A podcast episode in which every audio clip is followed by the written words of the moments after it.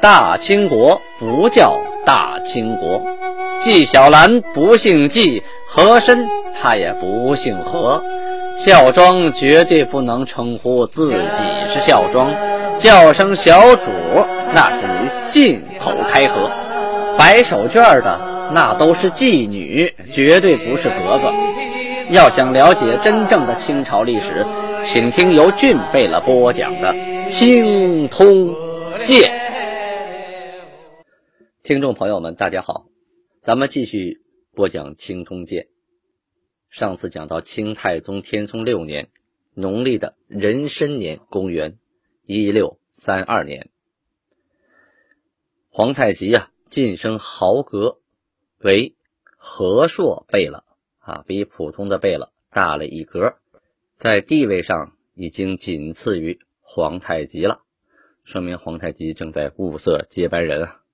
现在的时间已经进入了夏季。也就是说，河水进入了汛期，农历的六月份就是阳历的七月底八月初啊，黄河决口了。黄河在历史上是经常的决口啊，这回呢是在孟津这个地方啊决口了。孟津呢是今天河南省孟津县的东北，孟县的西南那个地方。在去年夏天的时候啊，黄河就已经在河南省啊原阳县那个地方，原来叫原武啊，在那儿决口了，而且海口啊拥塞，就是黄河的入海口啊，因为泥沙过于多啊，有堵塞的情况，耽搁了这一年呢，才开始修筑两边的堤坝。到了这快进夏天了啊。这洪水又涨起来了，黄淮两条河呀，洪水奔流如注啊，势不可挡。雪上加霜的是呢，海潮啊，就大海涨潮啊，海水倒灌啊，逆冲泛公堤，就像我们现在看的钱塘江大潮一样啊，海水倒灌啊，致使河里的水位急速的上涨啊。这个那个时候的海堤啊、河堤啊，没有现在这么高啊，所以两边的军民、商户啊，还有死伤无数啊，数不胜数啊，没法统计了。放下洪水，咱们不说啊，再转回头说北边的皇太极。皇太极在七月初一的时候啊，农历七月初一啊，致书给明朝张家口的守臣，主要是。缔结和好啊，善保始终。上面说呀，议何时尔等原为辽东地方，并意在内，但辽东人从来志大言谬啊，难以议和。需尔处遣人往议为善。是说呢，说咱们商量啊，我们两家的边界，这个张家口这一部分和我们金国保持。啊，和平往来，但是我们是定的这个和平呃条约里边啊，包括了辽东地区。可是辽东地区这些人呢，这些汉官呢，出尔反尔，说话不算数。如果把辽东也算在内的话，你们还是要派人去辽东啊，然后我们再具体在辽东那个地方商议边界呀，还有和平问题。皇太极呀。跟张家口的守守关啊达成了和议之后，就撤大军啊，不围张家口，住在上都河啊。这个明朝这边的守关呢啊，因为这个议和成功，也派人来馈赠礼物，但是这回礼物给的不少。皇太极呢，这回是乐乐呵呵的都收下了。皇太极带领部队呀，撤军还朝。啊，走了几天，刚回到沈阳，得到一个消息说，金国的六部衙门竣工了。啊，前面我们说过，金国呀成立了六部，六部你得有办公室啊，得有办公衙门呢。啊，就开始修建。皇太极这回得胜还朝啊，正好赶上六部衙门竣工，皇太极很高兴啊，亲自带着下边的人去视察。回到这个宫中的时候，他把六部的起新郎给叫到身边了，跟他们说：“前文书里咱们解释过，起新郎是干什么的啊？这里呢，不细表。”皇太极对他们说：“呀，朕以尔等为起新郎，尔等当顾名思义，恪尽厥职。如各部备了，凡有过失，尔等见之，即明言以启迪其心，彼之改悔。”这段话的意思是说呀，皇太极特意的跟这些起新郎说啊。你们得干好自己的事儿啊！以前呢，这个六部贝勒呀，啊，发誓的时候都写了誓言，这些誓言呢，都命这个起新郎啊给挂到脖子上，干什么呢？就时时刻刻的提醒这些贝勒啊，让你们不要忘记誓言，要为国尽忠，要恪尽职守，守己奉公啊。所以啊，这些起新郎啊，一直就跟在这些贝勒后边，但是呢，不能。啊，去影响人家的工作，只有在觉得这个事情不靠谱的时候啊，要提出来合理化的建议啊，不要让他们犯了法啊，违背了国家的集体整体利益。所以这些起新郎啊，就相当于皇太极安插在所有贝勒身边的眼线啊，如朕亲临一样，干这个用的。同时呢，皇太极还命令六部的贝勒。准备入署衙的时候啊，带着本部的大臣啊，到韩王大衙门这来，来磕头领印，行三叩头礼啊，就是很正式的、很认真的啊，跪地磕三个头，把印领回去，然后才开始办公。从此以后呢，各部之间办事情皆以用印为准啊。如果没有大印，那就不算数，谁说的都不行，都看印啊。执掌的条约备录啊，就是他的执掌条约，就是他的工作守则吧啊，就是大贝勒的工作手手册啊，要傍于门外，就是说你主要是干什么的，你的职责是什么，要写好了挂在门外，时刻提醒你啊。同时规定。衙门之间通行的文书和上下的文书也必须都用各衙门的大印才能通行。这边皇太极在不断的细化国家的治理机构，把这个政府的职能啊不断的细化。转过头来说一说登州的反将孔有德啊，孔有德呀使了一招，假装投降。又补了登莱巡抚谢怜，这事情咱们从头讲。天津副将孙英龙啊，自己呀就说大话，说我跟耿忠明啊平常关系最好，铁哥们儿，我可以让耿忠明把孔有德和李九成给绑起来，送到我面前，让他们投降啊。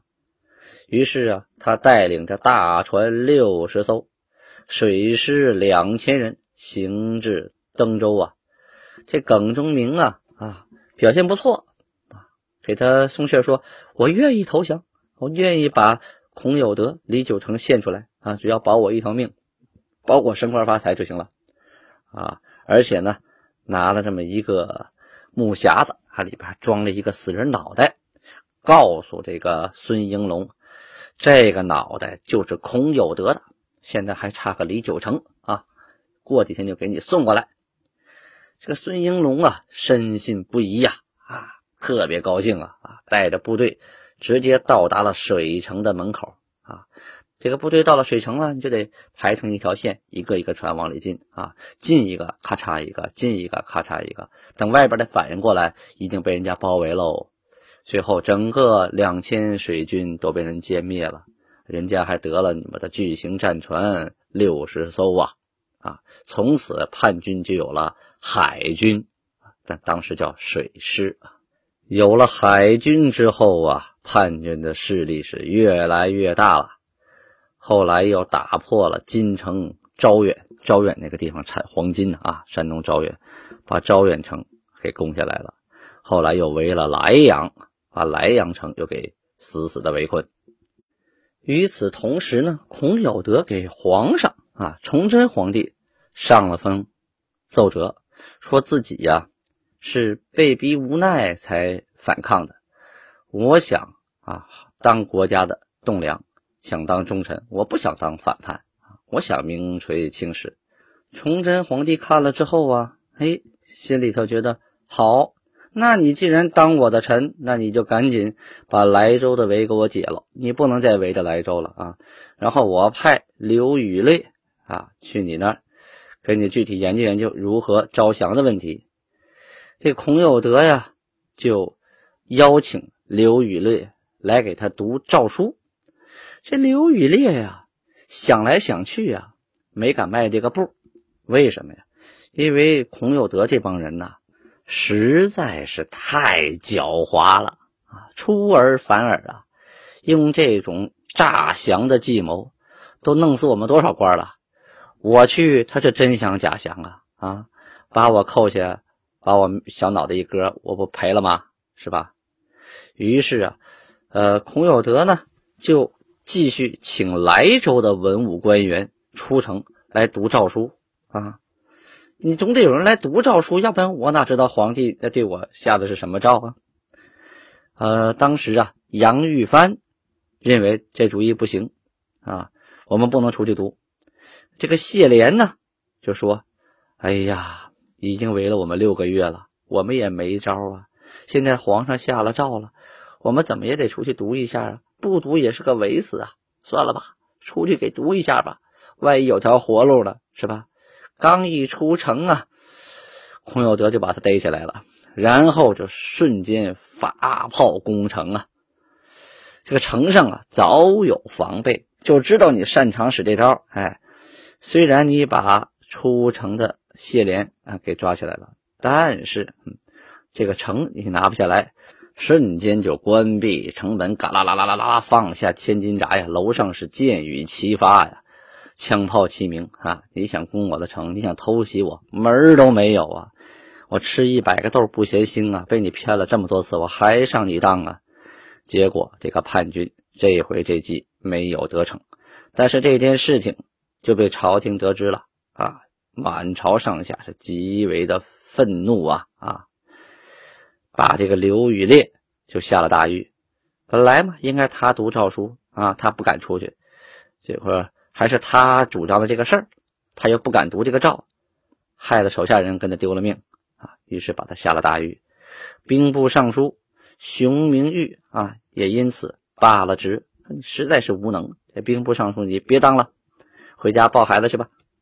放下登州的反将孔有德啊，咱们不提，说一说。金国这边，在七月十四日，就是阳历的八月二十九日这天，记载呀，达海达克士这位很有文化、很有影响力的人去世了。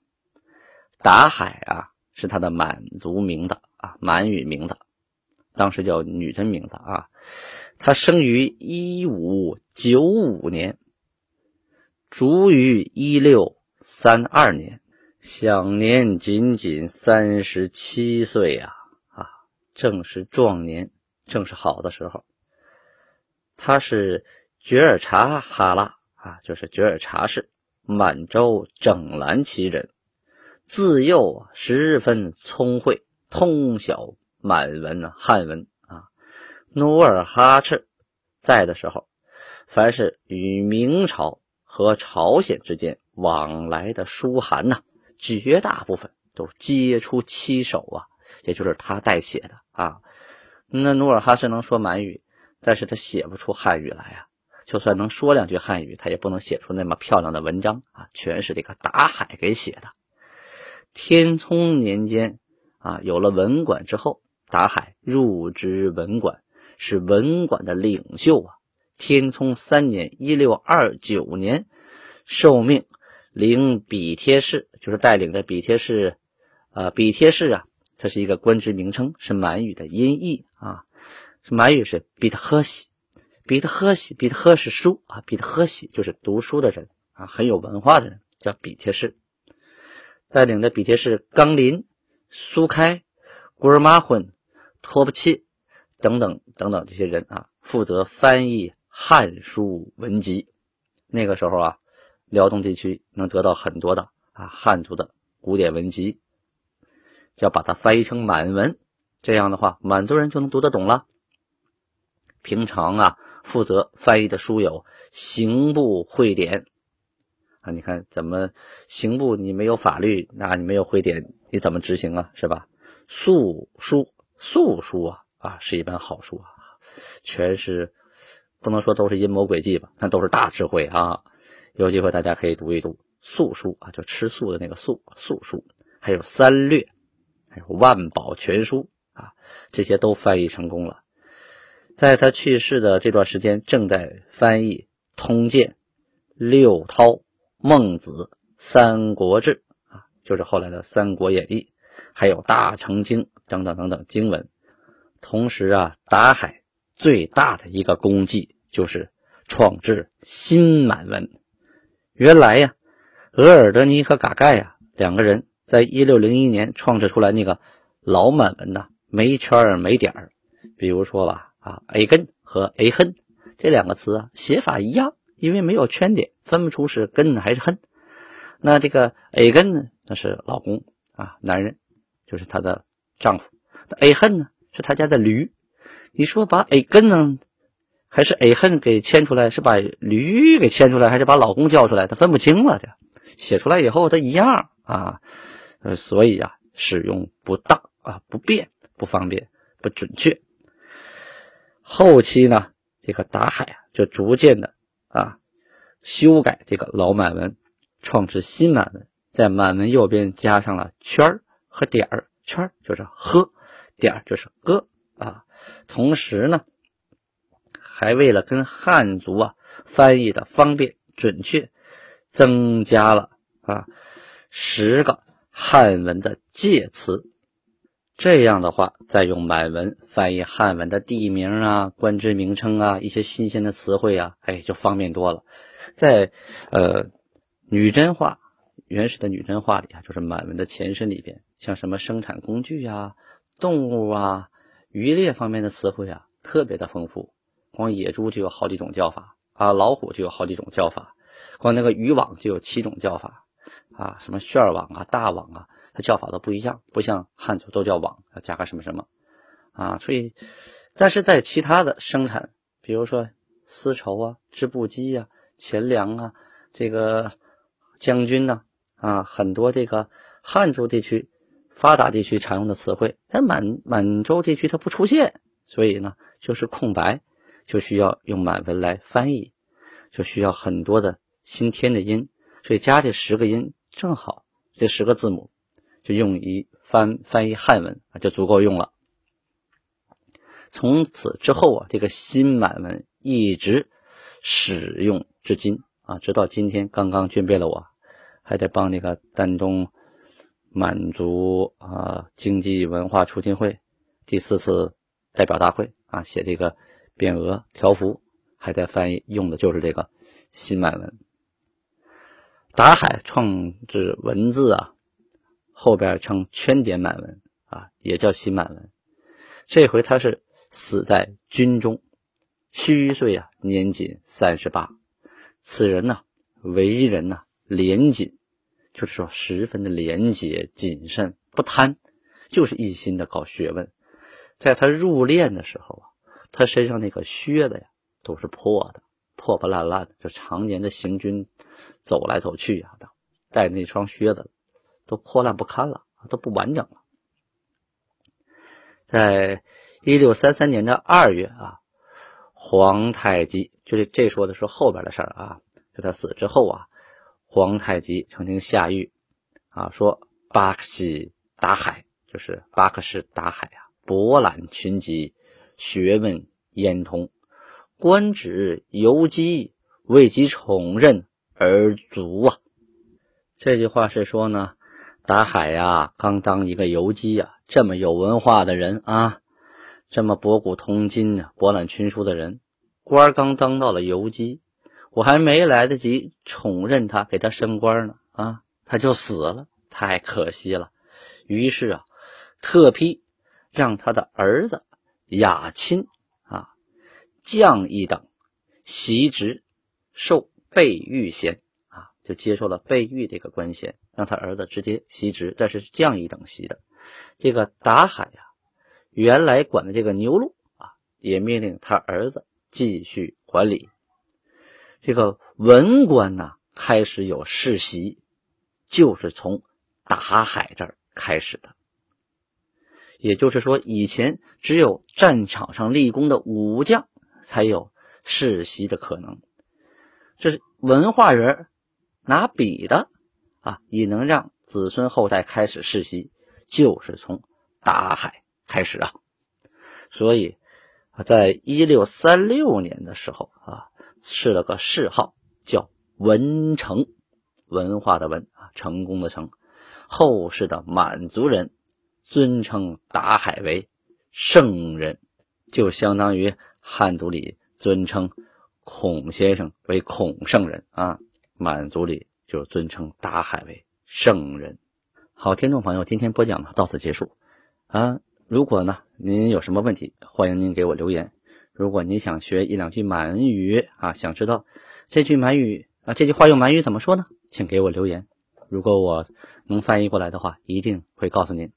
啊，布拉巴尼哈，谢谢大家，切马里阿查克，咱们明天见。